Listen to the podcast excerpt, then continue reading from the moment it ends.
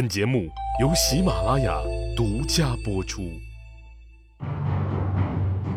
乱世图存，变法逆袭录，国运浮沉，君王一念间。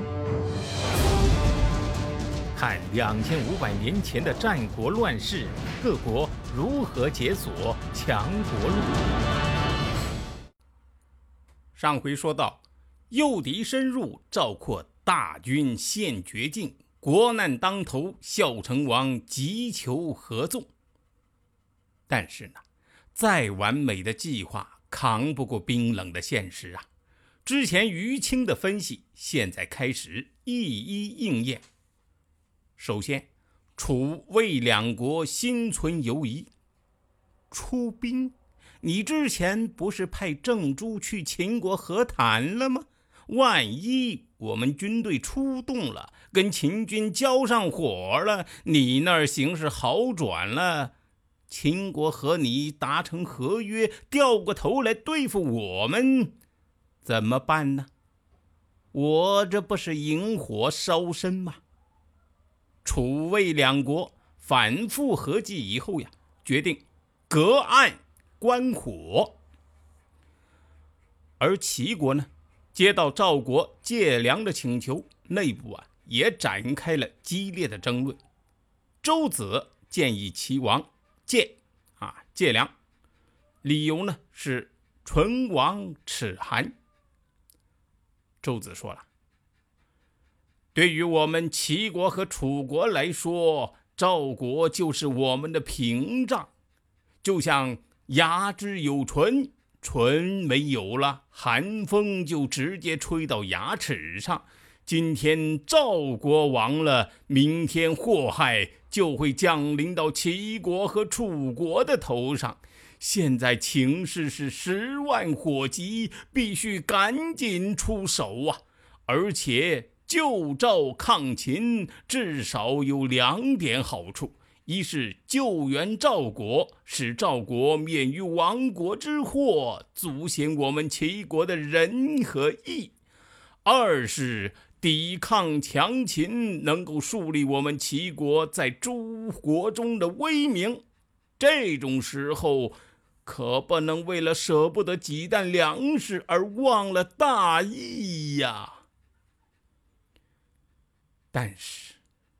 这个时候的齐国，之前我们已经说过，有不少秦奸，就是那些吃秦国的、拿秦国的，在齐国庙堂上为官的所谓精英，再加上齐王建本身呢，也在一直搞这个绥靖主义，不想惹事儿，最终啊，周子的建议没有被采纳，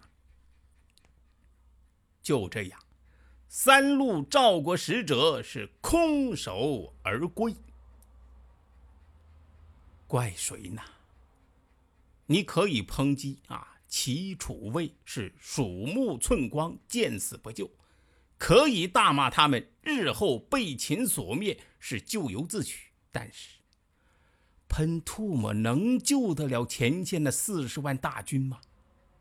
今天这一切的一切，不正是因为你赵国有这样一位只知道热血喷张的战狼似的主领导吗？别说我是在侮辱赵孝成王啊！你们不感到奇怪吗？这个孝成王是如何巧妙的，每一次都把正确意见屏蔽，每一步都选择了错误路线的？你哪怕蒙，好歹也能蒙一次，对吧？而只要你蒙对了一次，赵国也不至于到了今天这样无法收拾的局面呐。我呀又想起了一个段子，啊，说是一个成绩不好的学生，每次考试都是零分，包括选择题和判断题，老师呀就十分不解啊。选择题有四个答案，判断题你要么是对，要么是错啊。说你哪怕是一道题都不看，你抓阄。好歹你总能蒙对一两道题吧？你是怎么能做到啊？这么神奇的避开全部的正确答案的呢？结果这学生摸了摸脑袋，老师啊，学习是一个十分严肃的过程，那考试怎么能靠蒙呢？啊，每道题我都是经过认真思考的结果呀。碰到这样的学生，你除了表扬还能怎么办？那赵孝成王就是这样一位认真思考的学生啊。话分两头，在赵国四处求援的时候呀，秦国也没闲着。秦昭王深知啊，这是一次事关秦国国运的战略决战呐，他决定豪赌一把。这一把要是赌赢了，天下是唾手可得；要是输了，他就得龟缩回函谷关外。两下权衡，干了！秦昭王亲自来到河内郡，紧靠着赵国的一个郡啊。亲自下达总动员令，郡内凡是十五岁以上的男丁全部出发，开赴长平前线。干什么呢？倒也不是加入到前线白起军中参战，而是作为战略预备队，布置在长平前线的东侧。任务呢是两个：一是阻击赵国国内的援军；二呢是彻底切断。赵国国内向长平前线的运粮通道，长平前线四十余万赵军由此彻底和外界断绝了联系，成了汪洋大海上的一座孤岛。赵括在营中每天是愁眉苦脸，援军左等不来，右等不来。仓库里面的粮食可就越来越见底儿了。他组织了几次敢死队冲锋，奈何秦军围得跟铁桶一般，敢死队的冲击就像撞在了铁板上一样。到了这一年九月，军粮已经断绝四十六天，士兵们都饿疯了。经历过大饥荒的人都知道。在绝境中的饥饿，那是什么滋味啊？饿极了的赵军士兵已经开始三两成群，组成打闷棍的小团伙，不断的在夜里偷偷杀了其他熟睡的战友，分肉吃了。面对着迫在眉睫的大崩溃呀，赵括是无计可施，只能放手做最后一搏。他把赵军分成四队，分散突围，但是反复冲杀了四五次，仍然无法冲出去。最后时刻，赵括直接披挂上阵，带着亲兵卫队直接冲杀。秦军将领立刻就发现了这支军队的战力不一样了。他们仔细观察，很快就得出结论：这是赵括亲自上阵了。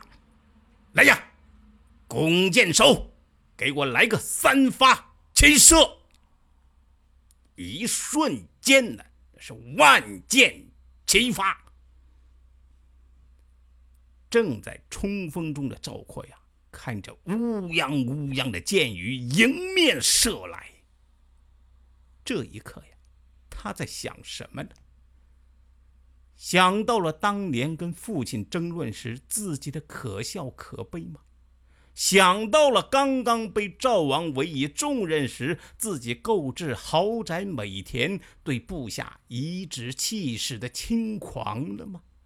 想到自己出战之初建功立业的意气风发了吗？一切的功名都不过是自己的幻觉呀！在万箭穿心之前，这大概就是赵括。最后的感想吧。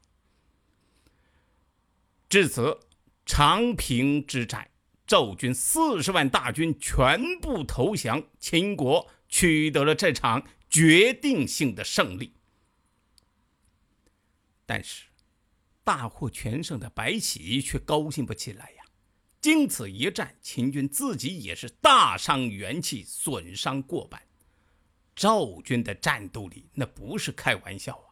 那也是一支经过胡服骑射训练，在血与火中与胡人骑兵反复淬炼出来的劲旅呀。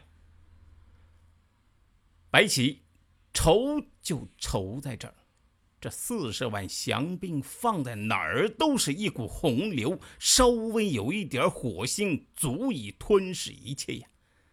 其他你不说呀，光是每天要耗费的军粮，就足以让秦军的粮库捉襟见肘，实在是养不起。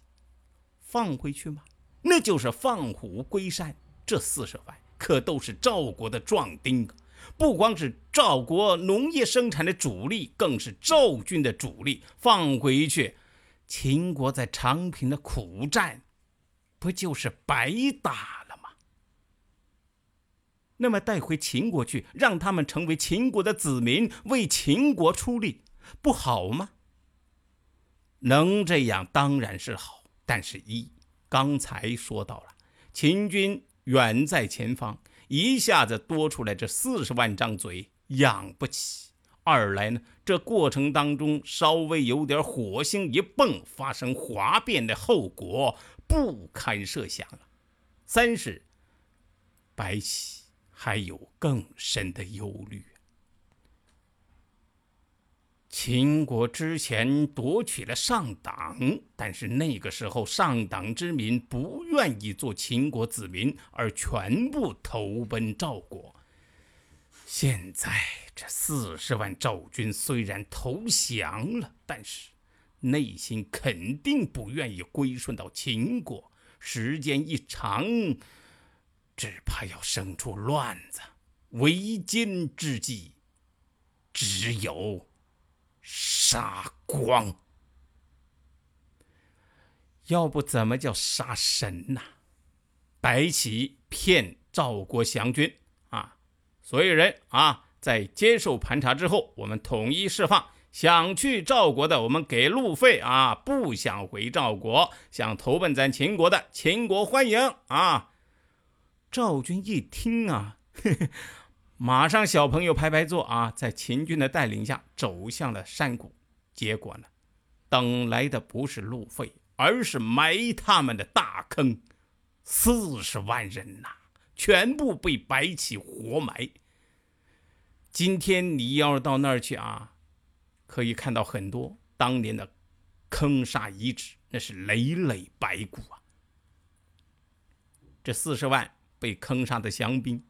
加上之前作战中被斩首的大约有五万赵兵，赵军是全军覆没，活下来被放回赵国的只有两百四十个童子军，而这两百四十个人，白起之所以放过，除了他们还是孩子之外，还有一个重要原因，就是他要通过这两百四十个孩子的嘴，把话带回去。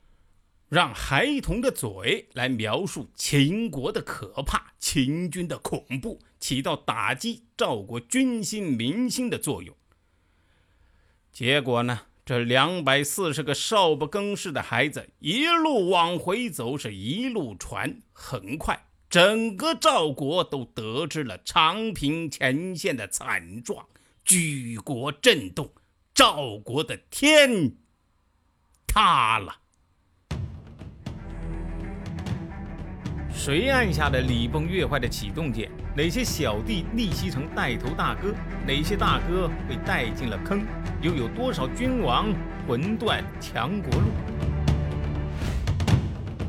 西哥从《资治通鉴》《战国策》《史记》中筛出战国大事件，为您剖析国运密码，轻松理清战国乱史。